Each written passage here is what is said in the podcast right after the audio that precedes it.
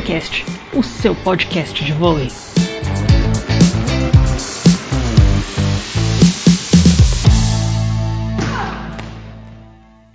Olá, estamos chegando com mais uma edição do Volecast, podcast de vôlei do Saída de Rede e blog de vôlei do UOL. Aqui quem fala é Carol Canossa e eu estou acompanhada da minha parceira Janaína Faustino. Oi, Carol. Oi, pessoal, tudo bem? Eu vou bem, Jana, e você? Tudo ótimo também, Carol. Vamos seguindo. Bom, e eu vou começar fazendo uma errata. No último Volecast, no qual analisamos o Mundial Feminino de Clubes, eu disse que a competição iria acontecer em Ningbo, na China, mas na verdade o torneio vai ser realizado em Shaoxing, que também é na China. Fica aí o pedido de desculpas pela falha. E também o alívio pelo fato de eu não ser a responsável pela logística das equipes, né, Jana? Senão eu ia mandar as atletas para a cidade errada, pensa. Pois é, é verdade. Mas brincadeiras à parte, o assunto dessa vez é o Mundial Masculino de Vôlei. Isso, o tema desse programa é a 15ª edição do Mundial de Clubes Masculino da FIVB, que assim como no feminino começa nessa terça-feira, dia 3 de dezembro, e vai até o dia 8. Só que dessa vez a competição vai ser novamente disputada na cidade de Betim, região metropolitana de Belo Horizonte, tendo o Sada Cruzeiro, multicampeão Sada Cruzeiro, como anfitrião. Isso, anfitrião também, né? E entra no torneio porque foi campeão sul-americano ano passado, né? Sim. E, uh -huh. e, a, e, a, gente lembra que em 2018 o campeonato aconteceu na Polônia. O campeão foi o Trentino, da Itália, que na final, uma final italiana, ganhou do Civitanova, do Bruno, do Leal. É, foi 3 sets a 1. E o Trentino, na, na ocasião, conquistou o quinto título né, do Mundial de Clubes é, é, impressionante porque eles nunca perderam uma final do, do campeonato, né? E, e são os maiores campeões da história do Mundial. É verdade. É, e assim como em 2013, 2015 e 2016, o Cruzeiro, do técnico argentino Marcelo Mendes, volta a receber o torneio no, no Ginásio Divino Braga, é, o local onde o time despontou no cenário nacional e onde ganhou os seus três títulos mundiais, né? É, aí é o fator casa fazendo a diferença. Eles venceram os russos do Lokomotiv Novosibirsk né, em 2013 e o Zenit Kazan de forma consecutiva em 2015 e 2016. Pois é, e diferente do campeonato feminino, que vai ter oito times brigando pelo título, é, entre os homens vão ser só quatro equipes na disputa, né? A, uhum. Além do Cruzeiro, que vai em busca do Tetra, vai ter o próprio Tivita Nova, né? Que participa pela terceira vez e está de olho nesse título que nunca veio para eles o Zenit uhum. Kazan, que foi campeão em 2017, na ocasião que venceu o próprio Civitanova na, na semifinal, na final, perdão, e o Azarão Al Rayyan, que é um time do Catar e é treinado pelo Carlos Schwank, assistente do, do Renan Dalzotto na seleção brasileira masculina. Então, esses quatro times vão se enfrentar dentro do mesmo grupo para a definição das semifinais, primeiro contra quarto, segundo contra terceiro. E aí, os vencedores avançam à final e os perdedores decidem a medalha de bronze. É, e dá pra gente dizer de cara que dos adversários do Cruzeiro, o Nova e o Zenit vão ser as, as grandes pedreiras. Né? São duas equipes super poderosas que inclusive fizeram a final da Champions League na, na última temporada. Os italianos interromperam uma sequência de quatro conquistas consecutivas dos russos é, na Liga dos Campeões, né, que é o torneio mais importante de clubes do mundo. É, o Nova venceu o, o, time de Kazan por 3 a 1 Então, assim, tanto o Zenit quanto o Nova passaram por, por reformulações nos seus elencos para essa temporada, como a gente vai falar mais adiante. É, mas de qualquer maneira, eu não acho que tenham que os times tenham passado por um processo de mudanças tão, tão drástico quanto esse pelo qual passou o Cruzeiro. Sem falar que as peças contratadas por esses times europeus, esses gigantes europeus, estão à altura daquelas que, que saíram, né? Sim, é, o Cruzeiro, que é um projeto muito vencedor, sempre se caracterizou por manter mais ou menos o mesmo elenco, né? Uhum. Mas nessas últimas, desde esse Mundial de 2016, que eles conquistaram o título, houve muitas saídas de atletas importantes, né? Que eram uma espécie de espinha dorsal do time. Então a gente pode citar o William, levantador, o Leal, ponteiro, o Líbero, o Serginho, que era praticamente um ícone daquela equipe. O, também, uhum. também teve o, o, Central Simon, né? Jogou lá duas temporadas, mas foi importante nessas duas temporadas. Então, o Cruzeiro vem passando por um processo de reconstrução que é difícil, né? Um processo de reconstrução é sempre difícil. E mesmo assim com, com esse histórico maravilhoso que o time do Cruzeiro tem, o, eles estão buscando uma reabilitação no Mundial, né? Para quem não se uhum. lembra, é, no ano passado a equipe sequer passou da primeira fase do torneio, foi uma desclassificação assim bem feia, né? Diria até, até histórica, porque foi a primeira vez que nas sete edições do, do Mundial que o Cruzeiro disputou, eles não conseguiram avançar às semifinais. Pois é, naquela oportunidade o Cruzeiro perdeu para o Resovia, né? Uma equipe de porte médio da Polônia, e para o Trentino, que se sagraria pentacampeão depois, né? É, o time, na verdade, já chegou, a Polônia bem renovado, é, buscando ainda uma identidade, o melhor entrosamento entre o Cachopa, que acabou sendo alçado à posição de titular, é, é, um levantador titular com a saída do, do argentino Uriarte. É, então, é, o time precisava, ainda, ainda buscava essa, essa cara né, do Cachopa com, com uma melhor sintonia dele com seus atacantes, entre eles o Leroux, central francês que foi contratado para suprir a ausência do Simon, mas que ficou só uma temporada por lá, não teve uma, uma, uma passagem muito, muito feliz o Sander, ponteiro norte-americano, é, bastante talentoso, mas que também deixou o clube e, e foi contratado à época para substituir o Leal. Então foi um, um, mundial já bem, bem complicado. E eu diria que o Sada continua procurando essa identidade, porque apesar do crescimento visível do, do Cachopa, principalmente depois da temporada de seleções, onde ele foi muito bem vestido a camisa da seleção brasileira, o Cruzeiro uhum. também investiu em várias contratações, né? Entre elas a do Gordon Perrin, que é ponta titular da seleção canadense, do Facundo Conte, que é um uhum. jogador que brilhou muito com o Taubaté na temporada passada, foi bem importante para a conquista da equipe paulista no, no título da, da, Superliga. Então, é, é uma equipe, o Sada, que precisa ainda de um pouco de tempo para se ajustar, né? Os atuais jogadores vêm atuando juntos há mais ou menos dois meses. Então, uhum. claro, isso é um tempo curto dentro do, do voleibol. Então, não há dúvida que eles ainda não atingiram como conjunto o melhor nível técnico e de entrosamento que o elenco pode ter. Então, acho que tudo isso faz com que eu não veja o Cruzeiro como favorito à conquista desse título em casa. É verdade, eu concordo. Acho que o Civitanova e o Zenit é, estão em um patamar acima. É, e como uma evidência desse processo complicado de busca por uma nova cara. Falando em, em Superliga, a gente lembra que a temporada 18-19 ficou marcada exatamente pelo fim da hegemonia do Cruzeiro na mais importante competição nacional de clubes, né? Depois de oito finais consecutivas e seis troféus é, conquistados nesse período, o Cruzeiro caiu na semifinal justamente para Taubaté. Então, eles, eles estão em busca de uma, uma recuperação também no cenário local. Né? Na Superliga, eles têm oscilado um pouco nessa Superliga é, pré-olímpica, né, agora, que é normal né, para esse começo de, de, temporada, e eles estão na terceira posição, com, somando 15 pontos, é, porque eles foram derrotados vôlei, é, pelo vôlei Renata no tie-break. Foi a primeira derrota do Cruzeiro na Superliga. Saque Viagem, a maior loja de produtos de vôlei do Brasil. Acesse loja.saqueviagem.com.br. Agora, eu acho que tem um fator que pode fazer a diferença a favor do Cruzeiro, que é o fator casa. O Divino Braga uhum. é um uhum. caldeirão, então quem conhece lá sabe que assim é, parece um estádio de futebol, é, os gritos da torcida ecoam muito, é um ginásio Verdade. também muito quente, né, em termos de, de clima mesmo, assim, uhum. é, é faz muito calor lá dentro. Então, eu acredito que vai ser bem interessante a gente observar é, toda essa atmosfera, como é que os times estrangeiros vão reagir a essa atmosfera. E tem outro fator curioso, né, que vai ser um reencontro entre o Leal e a torcida do, do Cruzeiro, né, o, o time e a torcida do Cruzeiro, né, porque uhum. o, o, Leal brilhou lá durante seis anos, ganhou tudo que é título possível, e aí foi para Itália. Então foi o Sada com certeza é um clube fundamental na carreira do cubano, né? Ali ele evoluiu muito como jogador, ali ele ganhou ainda mais projeção mundial e hoje ele é um dos destaques do Civitanova, que além de campeão da Champions League, levou o título no campeonato italiano na última temporada.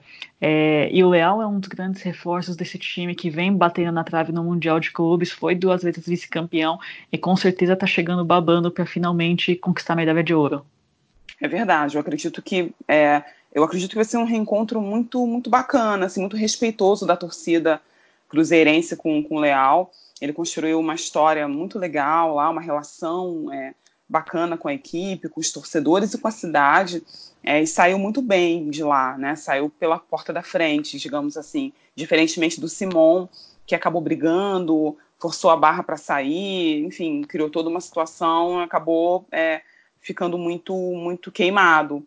É, mas os dois agora são, é, junto com, com o Bruno, é, pilares desse timaço que é o Tivita Nova que é, é comandado pelo italiano é, De Giorgi, né, o Fefe De Giorgi. É, a equipe foi vice-campeã é, do Mundial em 2017, quando perdeu a final para o Zenit, e foi vice também no ano passado, justamente quando foi batida pelo Trentino, lá no comecinho da temporada, em que o Bruninho ainda estava oscilando bastante, um entrosamento com, com o Leal, a coisa não estava fluindo ainda muito bem, então, com certeza, agora eles vão querer é, ganhar esse título de qualquer forma. É, e além do Bruno e do Leal, que são titulares na seleção brasileira, e do Simon, o Tivita Nova também conta com o Juan Torena, que é outro cubano naturalizado estrangeiro, naturalizado italiano, no caso, uhum. que é titular da seleção europeia, é, que voltou recentemente de lesão e é um ponteiro excepcional. E, uhum. assim, mas por outro lado, eles também tiveram uma baixa importante, que foi o búlgaro Sokolov, o oposto, que é um dos melhores do mundo na saída de rede e que foi Sim. justamente contratado pelo Zenit Kazan.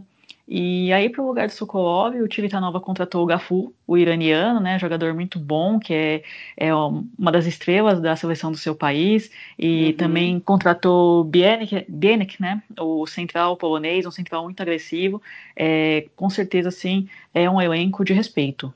Sim, pois é, em um campeonato tão duro quanto o italiano, é, o Tivitanova segue na ponta, na liderança, com 29 pontos, eles têm 10 vitórias, não, não perderam para ninguém até agora lá. Então é sem dúvida um candidatíssimo ao título do Mundial, né, Carol? Sim, mas a gente não pode esquecer do Zenit Kazan, né, que há anos é treinado pelo Vladimir Alekno, e assim como o Cruzeiro e o Civitanova, também perdeu peças importantes, né, o fenomenal Leon, que já está na sua segunda temporada no Perugia da Itália, é um exemplo, outro exemplo é o Matt Anderson, que é um grande ponteiro oposto da seleção americana, que agora está no Modena, então foram dois jogadores bases na construção da supremacia do time na Europa e na própria Rússia, onde eles ganharam cinco vezes a liga local.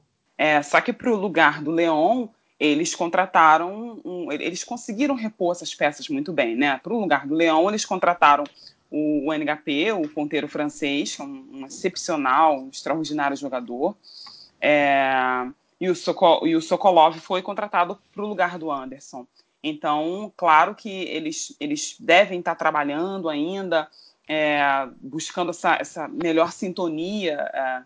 Especialmente com, com o Sokolov, né, que acabou de chegar, mas é um baita time, realmente, né? Uhum. Sem falar do Mihailov, que é outro grande jogador, é, que continua no Zenit, segue no, no elenco, é, dos experientes Bútico, levantador, Volvic central. É, além disso, acho que eles devem estar é, tá também bastante engasgados depois do fiasco que foi a participação no Mundial passado, não foi só o, o Cruzeiro, o Zenit também acabou dando um vexame.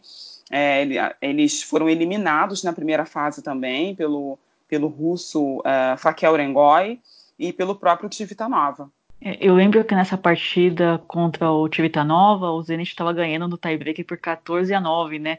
E aí tomou uma virada incrível com o Tivitanova salvando tudo que é match point, né? Se não me engano, uhum. foram cinco na sequência.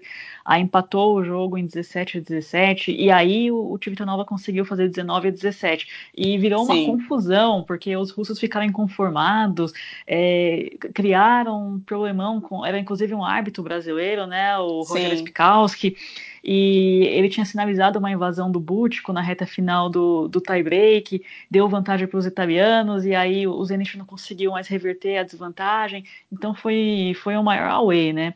E, e vale lembrar, né, com uma semelhança com o Sada ainda maior é que o Zenit também perdeu o campeonato russo na temporada 2018-2019, né? Quem Verdade. ganhou foi o Kemerov, uma equipe da Sibéria comandada pelo finlandês, o Samelov, que acabou virando treinador da seleção russa. Exato, exato. Então, Acho que, embora o Cruzeiro tenha a possibilidade de jogar novamente em casa, seja um time com jogadores experientes, né, o próprio Evandro, o Isaac e tudo mais, eu apostaria no Nova como campeão, no Zenit como vice, e acho que o Sada fica com o bronze. O que, que você acha, Carol? Eu concordo. Eu acho que se a gente analisar elenco por elenco, momento por momento, seria mais ou menos isso, né? Mas uhum. ao mesmo tempo eu não descarto a força do, do Divino Braga, a força da torcida da Cruzeirense. Então Sim. não vou ficar nada surpresa se o Cruzeiro conseguir estar na final e de repente até ganhar o título, né? Porque é um campeonato tiro curto, é uma coisa que o Cruzeiro sabe jogar, né? Esses campeonatos é verdade, é, é verdade. pequenos, esses, esses campeonatos que você tem que ter um foco de uma semana. Então, apesar de não ser favorito, não dá para descartar o Cruzeiro como campeão do Mundial 2019, não.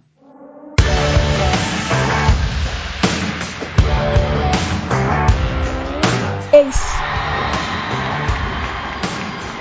E medalha.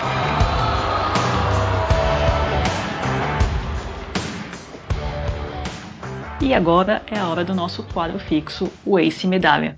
No Ace a gente aponta quem mandou bem nos últimos dias. Jana, quem fez o Ace? Pois é, acho que foi o Renan Dalzotto, Carol, técnico da seleção masculina, seleção brasileira masculina, é, junto com o Matheus Alves, que é o treinador-chefe da seleção de boxe. O Renan foi eleito pelo COB, o Comitê Olímpico do Brasil, o melhor treinador de esportes coletivos de 2019. E ele vai ser homenageado no próximo dia 10 de dezembro, durante a cerimônia de entrega do Prêmio Brasil Olímpico aqui no Rio. Acho que foi um prêmio merecido pelo uhum. ano é, de evolução que a seleção masculina teve. É, a gente lembra que o Brasil não começou o ano bem, né? Ficou com, em quarto lugar na Liga das Nações, que foi o primeiro torneio da temporada. Mas aí foi, foi crescendo, né? Depois conquistou a vaga nos Jogos Olímpicos de, de Tóquio, uh, no pré-olímpico antes foi campeão no, no, Memorial Wagner, que é um, um, um torneio amistoso é, bastante tradicional que acontece na Polônia. É, ganhou também o Sul-Americano e fechou com ouro na Copa do Mundo do Japão. Então foi uma, uma temporada em que o Brasil foi crescendo pouco a pouco. O meu ace então vai para ele. E quem tomou a medalha? Olha, Jana, eu vou. Eu acho que quem tomou a medalha foi a FIVB. E é engraçado a gente falar que a FIVB é o fator ruim do vôlei né, nos últimos tempos, porque eles são os grandes organizadores do esporte em nível internacional, mas vamos pegar esse próprio, esses próprios mundiais, né, tanto feminino quanto masculino. Como pode um mundial de clubes no masculino ser disputado por quatro times, só quatro pois times? É. Uhum. É muito pouco, né? Eu acho que houve uma falha muito grande de organização aí, de, de critérios, enfim. Eu acho que alguma coisa foi mal feita, porque se você for parar para pensar, a primeira fase do Mundial masculino vai ser um grande amistosão entre as equipes uhum. e só uhum. vai valer mesmo a partir da semifinal, né? Vai ser uma definição de posição, mas é uma coisa assim é, que a gente já espera, que, por exemplo, que o time do Qatar seja quarto colocado. Então, é, eu acho que é uma coisa que depõe contra o próprio torneio, além do fato do, do Mundial masculino e do Mundial feminino estarem sendo disputados nos mesmos dias, né? Então, Exatamente. Uhum. É, a, é, pela programação, a disputa do terceiro lugar do Mundial masculino no dia 8, no domingo, vai rolar paralelamente à final do Mundial feminino. Então você está dividindo a atenção do público, isso é, é muito complicado de acontecer. E tem ainda o fato do, da gente não saber se o Mundial Feminino vai ser transmitido pelo Brasil, né? Até o, a gente está gravando isso aqui no esse programa no domingo, dia 1 de dezembro. E até o momento há uma indefinição se o Sport TV, que é o direito, o dono dos, dos direitos de transmissão no Brasil, Uhum. vai conseguir estar tá rolando uma burocracia interna, eles não estão conseguindo ainda fechar, mas é, é, um absurdo que a FFB não atue para que o Brasil, que é uma das peças mais importantes do vôlei mundial, não veja um torneio importante como esse, um, um torneio que o público brasileiro quer ver, e ainda há, dois dias da competição a gente tem uma indefinição desse tamanho. Então, assim, Sem dúvida. É, medalha e uma medalha grande no peito da FFB. Então a gente chega agora ao final dessa 15ª edição do Volecast. Você pode encontrar a gente nos principais tocadores de áudio do mercado, como o Apple Podcast, o Spotify, ou então só lá digita no Google o termo Volecast, Superliga, Volecast seleção masculina, Volecast seleção feminina, Volecast Mundial de Clubes, enfim, o que você quiser que você vai encontrar os nossos programas anteriores. É isso aí. Se você gostou desse episódio, envia para um amigo, indica para alguém que você saiba que também curte vôlei e participa através das nossas redes sociais, facebook.com barra saída de rede, arroba saída de rede no Twitter e arroba voleicast no Instagram. Não deixe de nos prestigiar também no blog, que costuma ser atualizado diariamente. O endereço é saídaderede.blogosfera.ol.com.br Repetindo, saídaderede.blogosfera.ol.com.br. É isso aí, pessoal. Lá no blog a gente vai fazer análises de todos os jogos, principalmente dos brasileiros, ao longo do, do Mundial de Clubes, tanto feminino quanto masculino. E a gente volta a se falar aqui no Volleycast no próximo programa, que vai ser sobre os resultados das duas competições, né? Sorte aos times brasileiros, um grande abraço e até lá, pessoal. Isso aí, um grande abraço, até lá, até a próxima.